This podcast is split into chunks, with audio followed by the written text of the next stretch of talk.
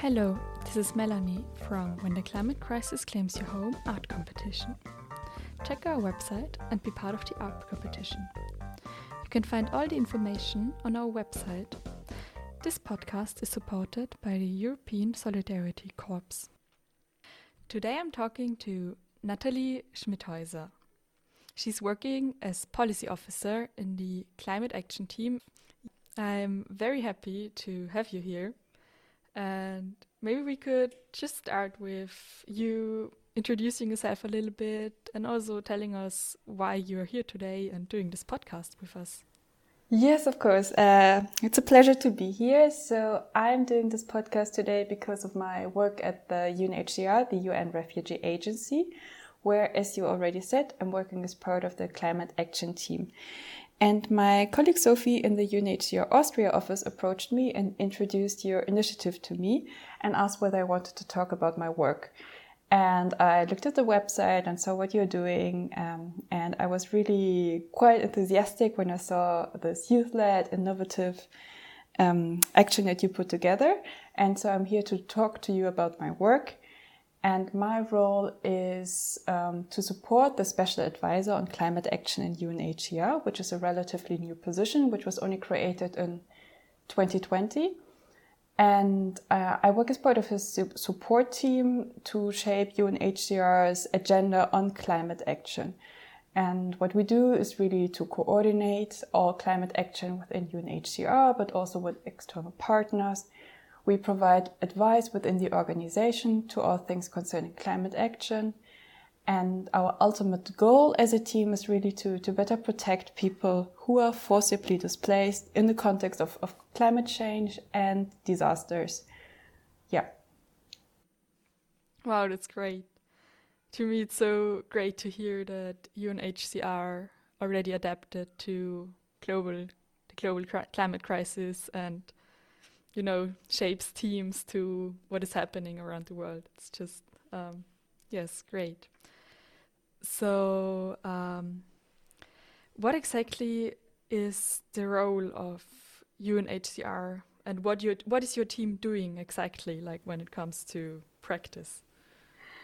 Okay, maybe um, for those who are not too familiar with the work of UNHCR, let me start by saying a few words about what the what UNHCR, the UN Refugee Agency, is doing generally. So we are part of the bigger United Nations family, but we have a specific mandate to protect the fundamental rights of refugees. We were established in, in 1950, so we just celebrated our 17th um, anniversary. And originally, the UNHCR was created to provide protection and assistance to the refugees after Second World War, mainly in Europe. And what we're doing now is really leading and coordinating international action for the worldwide protection of refugees. And we're trying to find solutions for the refugee problem, which of course is, is not an easy task to achieve. And um, 70, 70 years after our creation, we're still trying to do that. So over the years, in the past 70 years, we have been given additional responsibilities other than refugee protection, which includes um, responsibilities for people who are internally displaced. These are people who have been forced to flee within their own country, so they have not crossed international borders.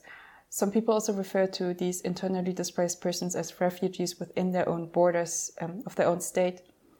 And UNHCR also has a responsibility for stateless populations. So these are people who have no official citizenship in any state of the world. Our headquarters is in, in Geneva, in Switzerland, where, where I'm sitting now and where, from where I'm talking to you. But as an organization, we are really highly decentralized. We have seven regional bureaus and more than 130 country offices. So we operate in over 130 countries where we have over 400 field offices. So we are really where the refugees are. And unfortunately, these are seldom the most comfortable and secure places in the world. What we do as an agency is mainly to provide life saving support like food, water, or shelter for those who flee war and conflict or persecution. And we help to ensure that, that people who, who flee, who are forcibly displaced, um, can access their fundamental human rights, which includes, for example, education. And we also help these people to become self-sufficient in the long term. Um, so what what is part of our mandate is finding solutions for those who are forcibly displaced, and in most cases this means enabling people to be able to return to their places of, of origin. Sometimes this can also mean integration in the country where they have sought asylum, or, but this is really just a small minority of cases, resettlement to third countries. And maybe more related to, to what we are going to talk about today is, is the fact that many people who, who have been displaced are no longer able to return home once a conflict is over because of environmental degradation and climate change affecting their home countries or the home regions where they are from. And so many of the regions where people from where people have fled are now too dangerous or too fragile to support large returning populations. So this has really created new problems for us. Um, should I talk a bit more about um, what UNHCR does specifically on climate and displacement, or? Yeah, that would be great. Like that was the next question that came up. Like what what changed in your work since the climate crisis really like was visible? So that would be great. Okay, yeah, perfect. So um, yes, UNHCR has definitely acknowledged the fact that that climate change climate crisis has affected um, refugees and people displaced globally. And so, what we are describing as climate action mainly needs three different areas of work for us, which we have, which we have been doing for a long time. But um, since our team, the team of the Special Advisor on Climate Action, was created one year ago, we have really tried to um, sharpen this and, and strengthen these areas of work, which have been ongoing before but are now becoming more and more important. Um, we refer to these three areas of work as the three pillars of climate action. So I'm going to talk about the three pillars now. The first pillar is really the legal and policy guidance that we provide as a protection agency. And what we do is we really highlight and interpret um, the relevant legal and policy frameworks that exist for the context of climate change and disaster displacement.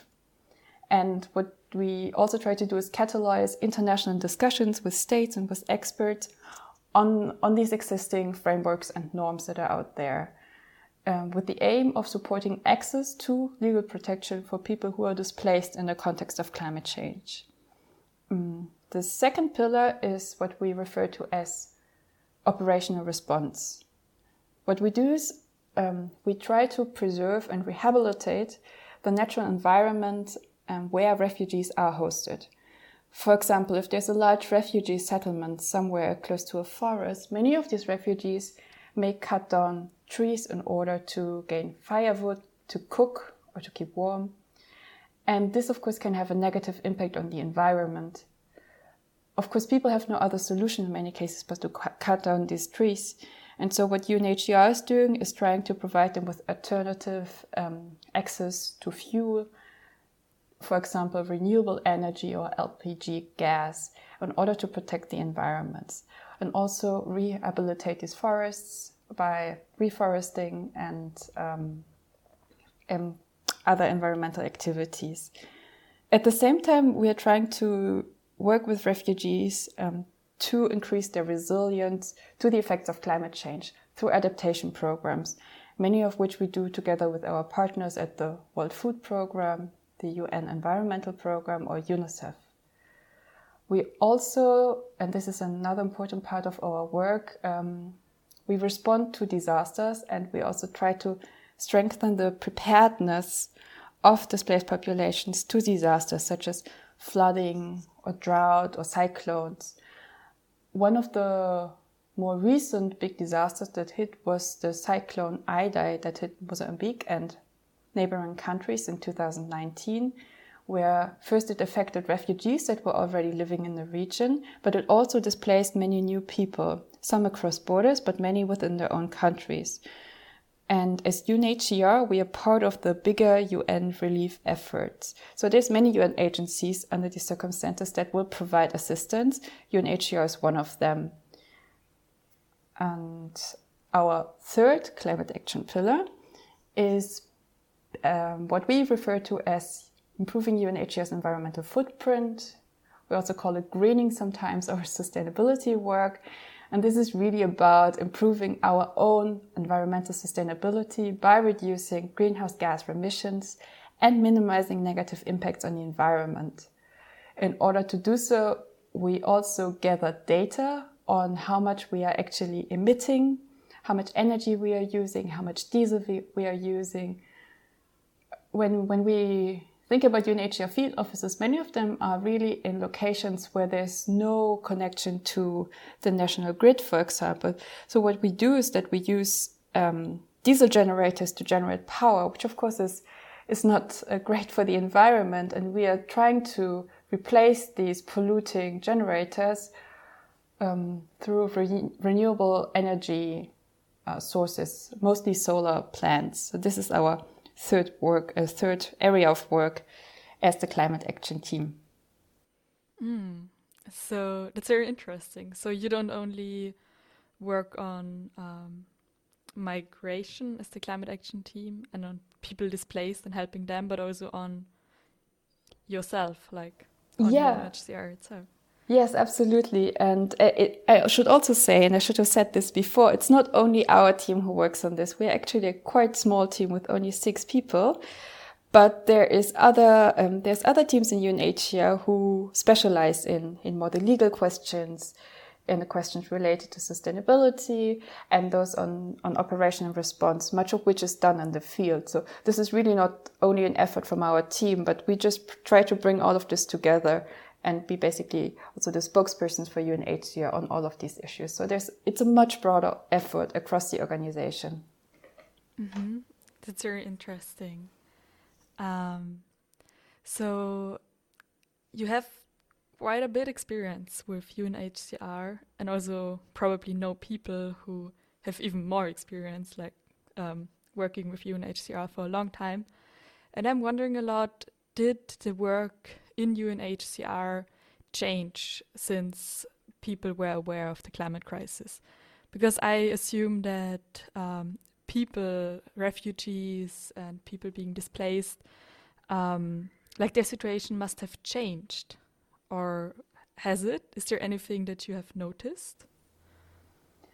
Um, yeah, so I I would say that definitely there there has been a change in not only in UNHCR, but also across the international community, across the international community, and how this issue has been perceived, and how much we also talk about it, how much att attention it gets.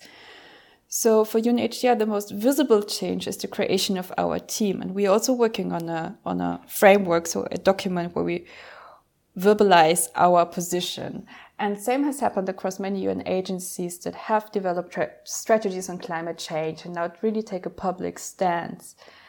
And I mean, I'm sure you're, you're familiar with the UN Secretary General Antonio Guterres, who has talked publicly a lot about um, climate action, about making peace with nature. So he has really put climate change at the top of his agenda.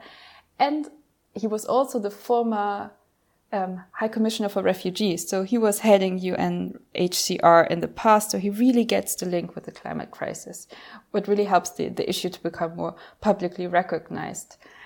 And maybe at the, at the global scale, um, what I'm aware of, the first time that this link between climate change and displacement was really recognized was at the UN Climate Change Conference in Cancun in 2010 at the COP16 where the parties to the convention recognized the impact and, and the growing, growing importance of climate change on the movement of people. And so they invited all parties to the convention to take measures to enhance the understanding, coordination, and cooperation with regards to climate change induced displacement, migration, and planned relocation. So these are usually the, the three forms of human mobility that we talk about in the, in the connection with um, climate change. And so this was 10 years ago. And since then, it has really gained more attention, including at the famous COP21, which included the signing of the Paris Agreement in 2015. Displacement um, became more prominent with the creation of the Task Force on Displacement, which was um, created or established in order to develop recommendations to the UN, United Nations Framework Convention uh, parties to avert, minimize, and address displacement related to the adverse effects of climate change. And this task force is really a place where different agencies that work on this issue can come together and discuss policies, develop best practices, but also see what's out there in order to avoid duplications. And of course, this task force is still active, and UNHCR is a member of it. And um, I think what's really important to mention is that UNHCR is not working in isolation on this issue, but really with other agencies, because the, the topic is just too big for one agency to solve. It's too big for one state to solve. We all know climate uh, climate change, the climate crisis, or climate emergency. Um, it it transcends borders and it also transcends the mandates of individual UN agencies. So what's really important for us is working with others, including through the some of the existing institutions that, that were already there before people started thinking really that much about the climate crisis, like the Interagency Standing Committee, which is there to coordinate efforts of many humanitarian organizations, international organizations, and NGOs to provide assistance um, in situations of complex emergencies. For example, when a disaster, many of which we know are linked to climate change strikes, then the interagency standing committee is there to coordinate the relief efforts of agencies, so really on an operational, practical basis.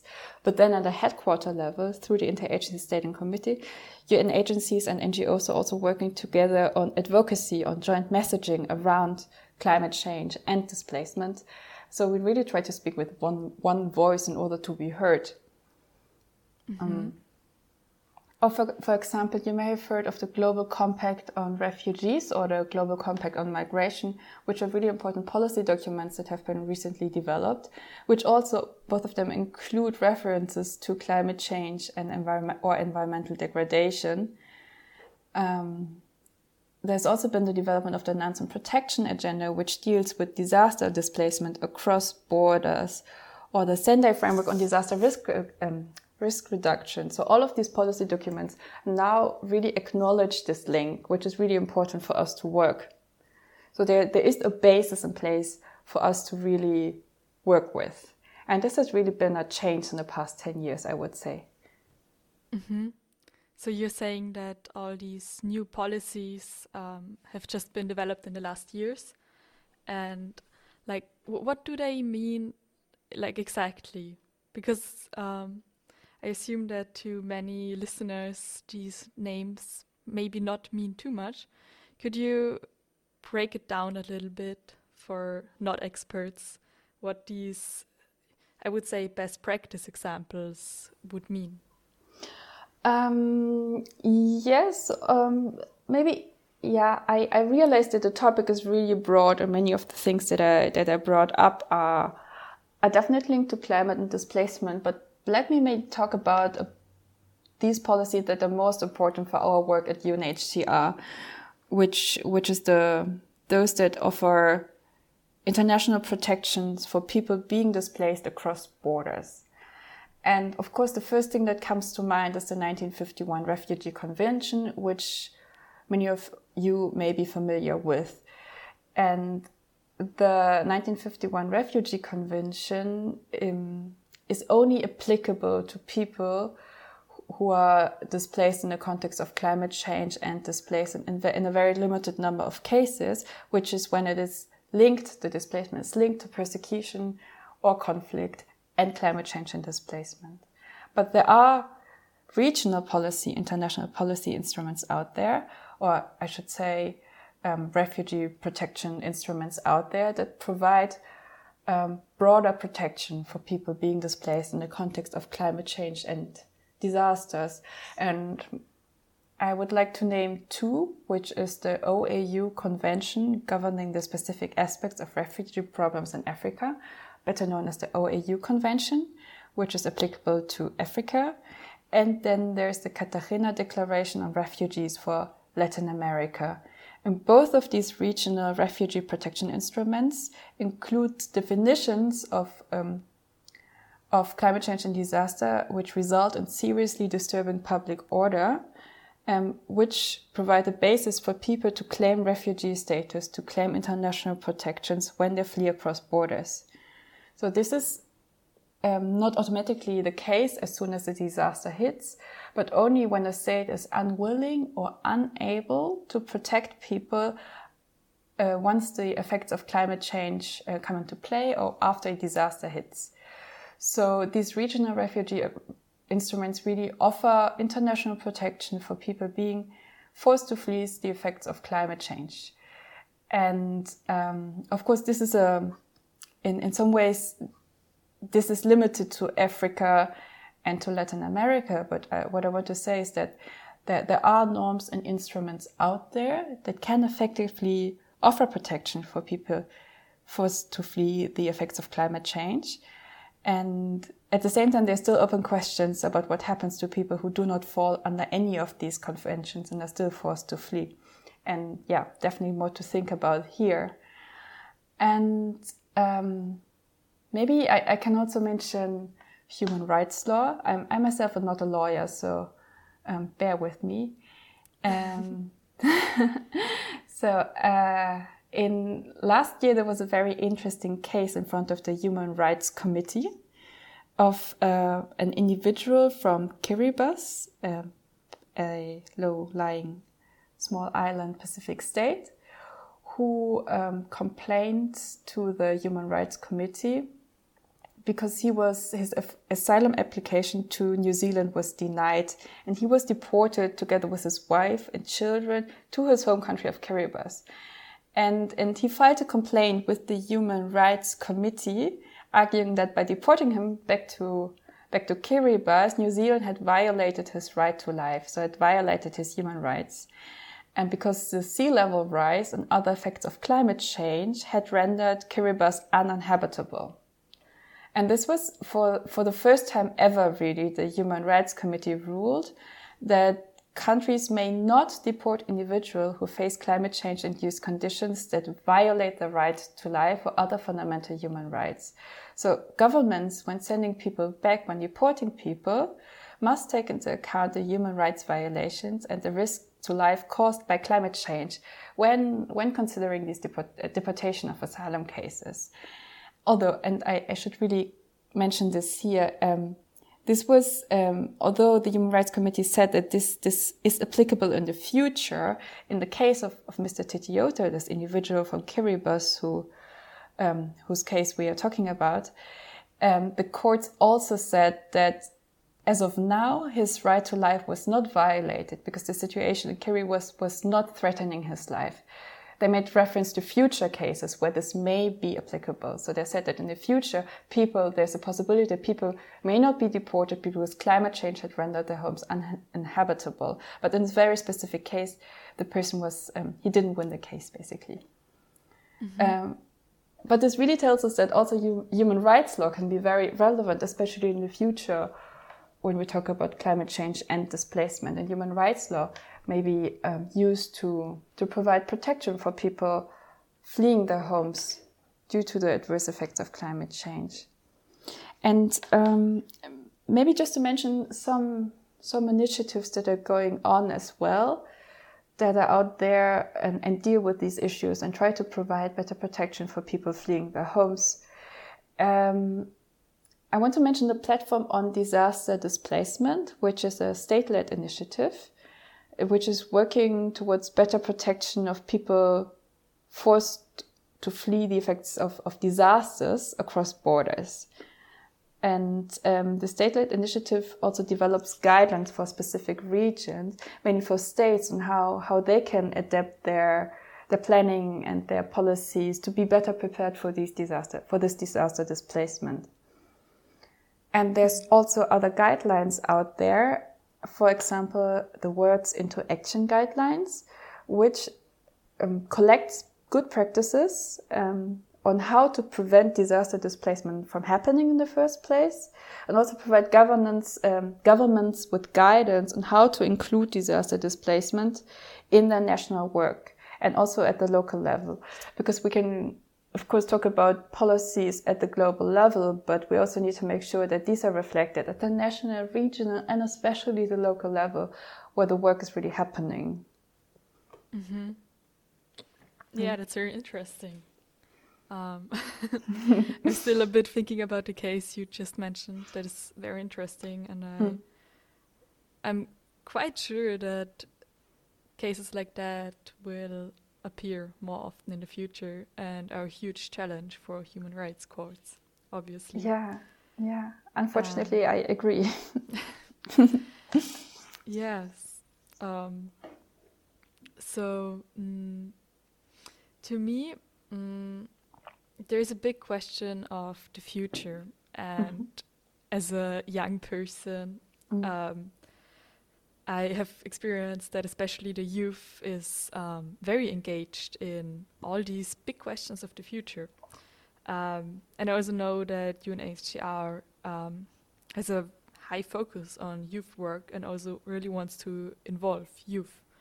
Um, so could you maybe explain a little bit and tell us um, how UNHCR tries to involve youth and what role the youth plays within UNHCR?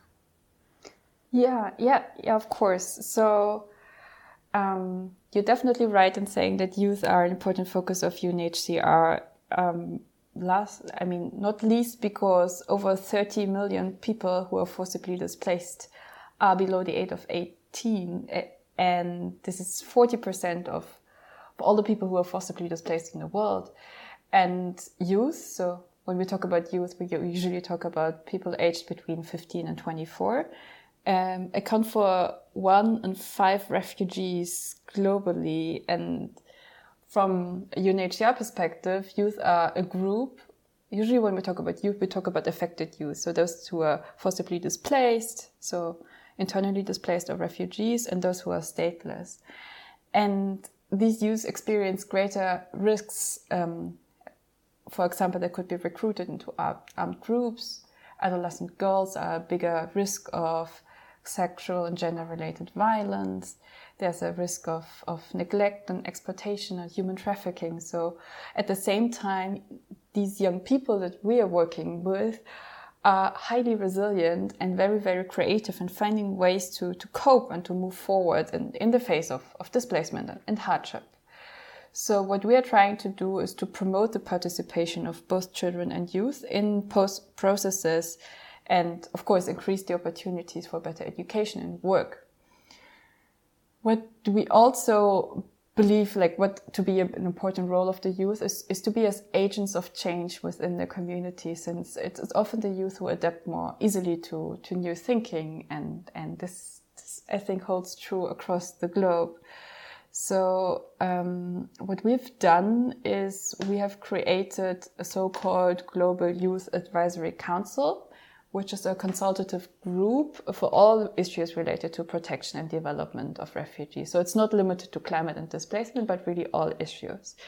And it consists of, of a diverse group, like regionally diverse, but also gender and, and background um, of affected youth, so internally displaced or refugee youth between the age, of 18 and 25.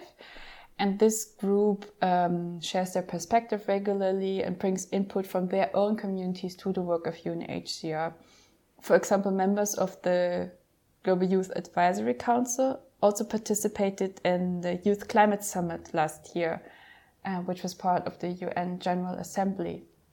So they presented their own experiences related to how climate affects their own lives and presented solutions as well to world leaders and really a broad audience. And we also organize global youth consultations regularly where we talk to thousands of youth who are affected, mainly displaced youth, and we ask them to share their views and also their main challenges, but also possible solutions for their specific problems, which we then promote through our own work. We also created a fund where affected youth can basically apply for, for small um, funding, where they can then design and implement project in their own communities. And there's there's over 100 youth-led projects projects that have already been implemented through this this specific fund. So there's also ways in which uh, youth are consulted when different policies are developed. And maybe just to say that, yeah, our focus is really on affected youth. So people that we work with, because it's, for us, it's, it's clear that the people who experience these situations and these problems know best what their needs are, what their perspectives are, and also what potential solutions could look like. It's very great. I totally agree with you that talking mm. to affected youth is mm. probably, mm. um, yes, the best idea because, yes, you're right. They know mm. what mm. what they need.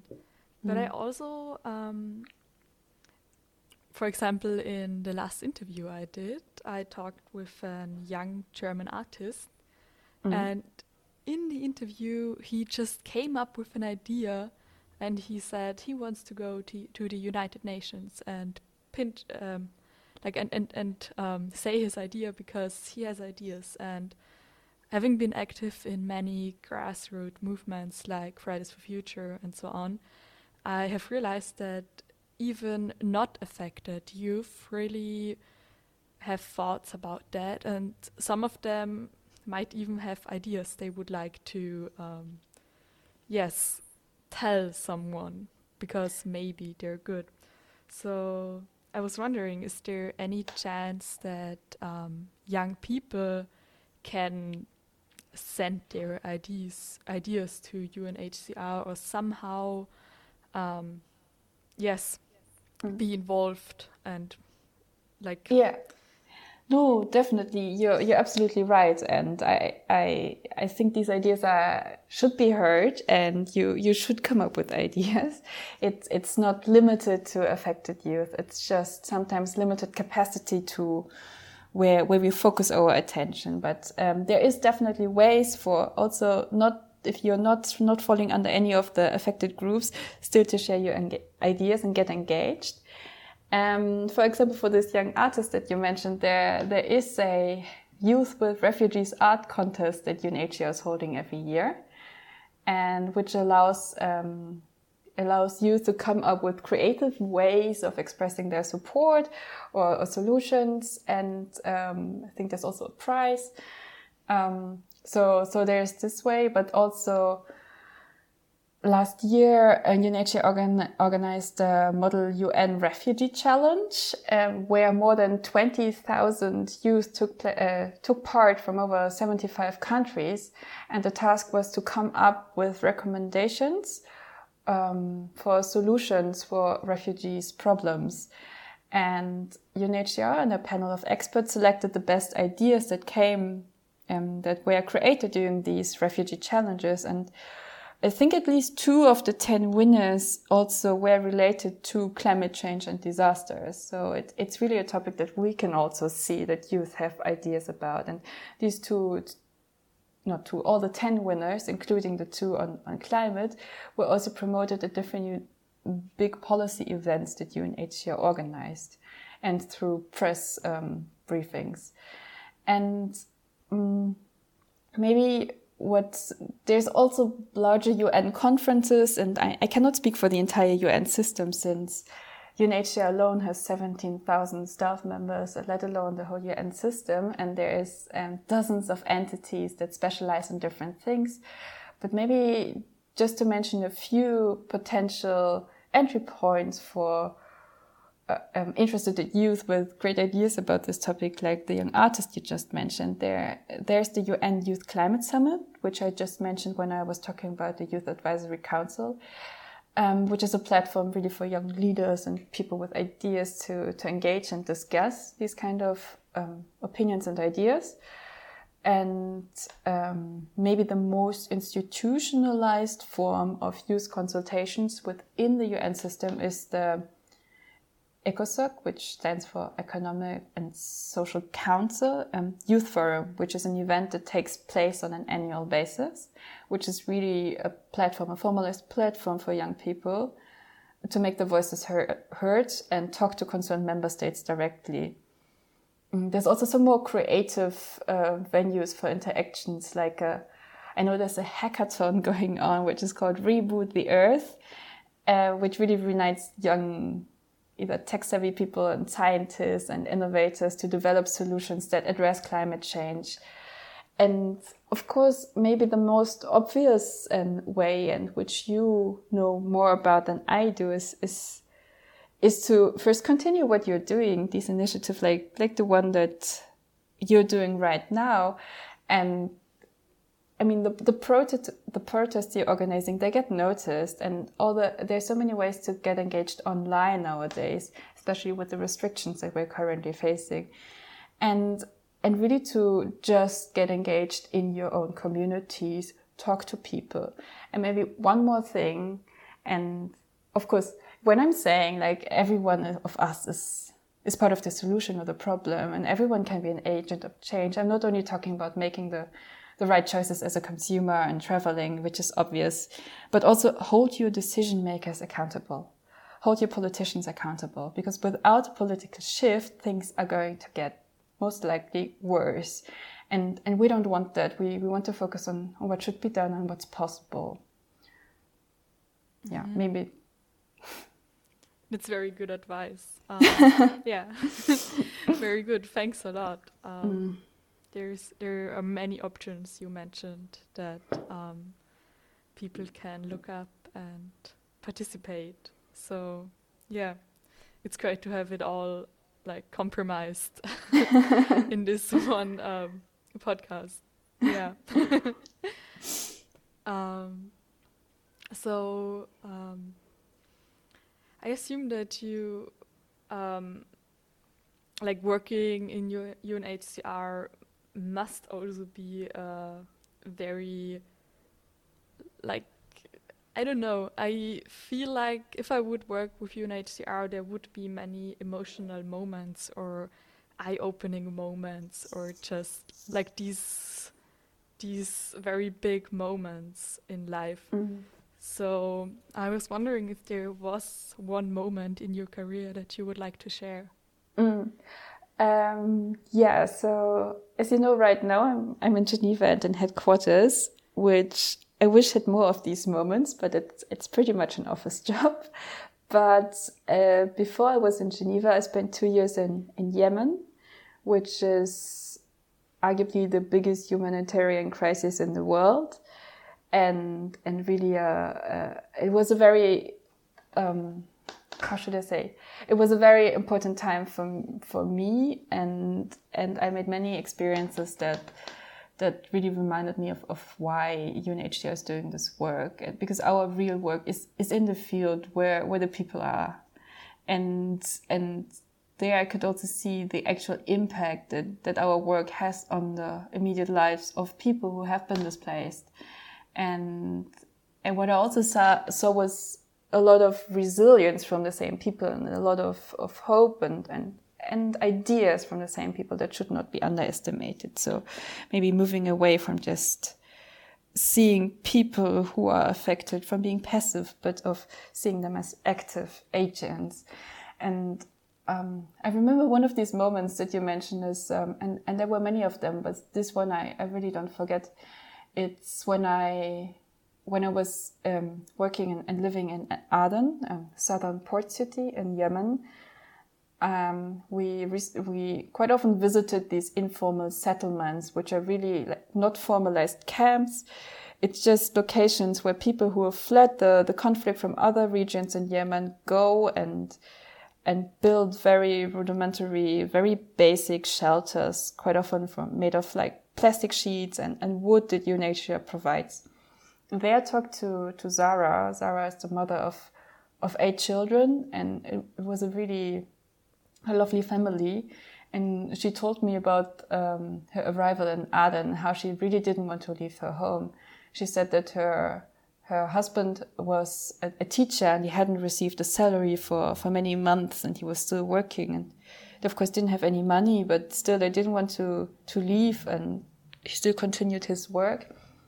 And she was always worried about her, her sons, especially the teenage sons, uh, being recruited into into the military, forcibly recruited, although they didn't want to have anything to do with the conflict. And then two of her cousins, while fetching water from a well, got hit by an airstrike and, and died. And still, she, she didn't want to move. She wanted to stay in her home. Until one day, an airstrike hit their house and luckily, no one in the family was hurt, but they just grabbed the bags, the few belongings like that they could grab and just escaped as soon as they could to, to Aden. And really the seeing how much she, she held on to staying at home and how much she didn't want to leave and till her life was really in immediate danger, it, it just um, showed me once again like how much people how little people want to leave their homes, how much they, they would prefer to stay if they could.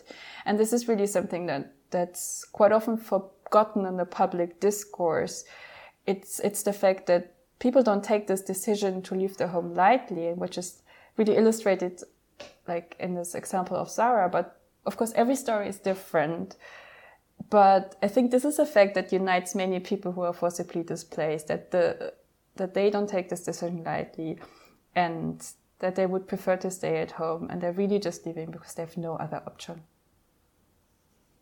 Wow, that's a very, mm. very strong story.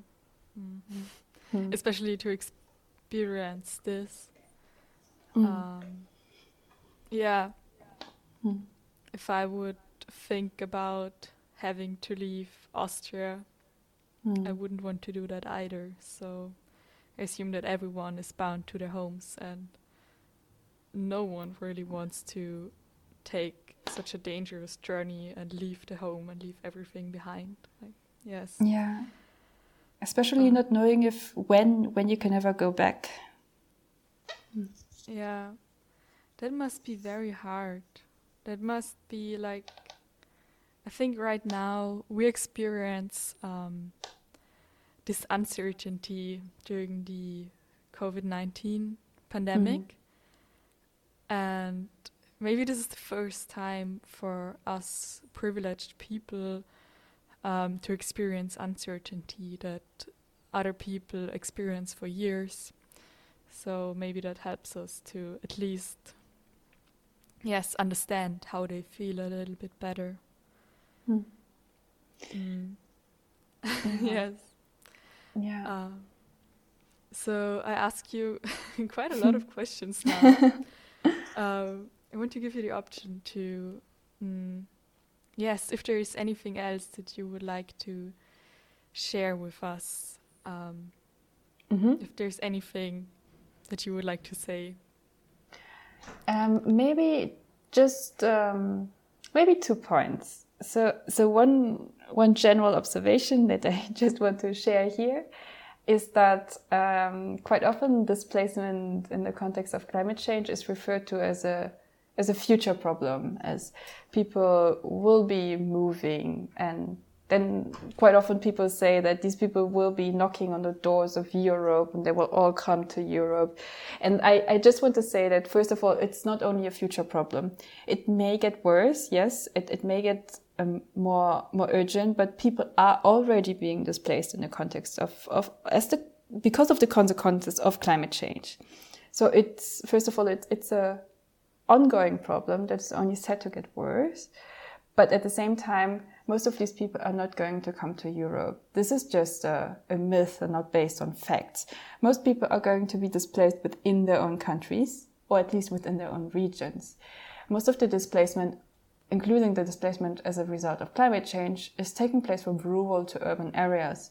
So it's really the, the urban areas in the, in the places most affected by climate change that are going to experience the, the consequences of this displacement the hardest, the, the strongest. And um, maybe my, my second point is um, maybe a word of caution um, that the displacement, including as a result of climate change, is multi-causal. Like it's it's very rare that people are you can very clearly say someone has been displaced just as a consequence of climate change. Also climate change doesn't persecute a person. It's it's quite often the adverse effects of climate change that um, that together that haven't that together with other factors force people to leave their homes. For example, climate change can can make it much more difficult to sustain a livelihood or to access water or they, it can aggravate conflicts that are tensions that are already going on in the region. Rarely will climate change, if there's zero basis for conflict, create a new conflict. So it's usually underlying tensions that are aggravated by climate change or the scarcity of natural resources, which forces people to flee, can get aggravated by climate change.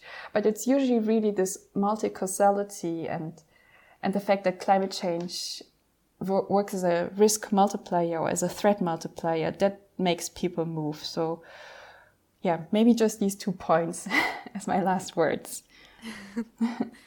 Thanks a lot. Like, yes, these two points are mm. very important. And it's also great to hear this from you working with UNHCR because I think most of our listeners have heard this like from different mm. sources that mm.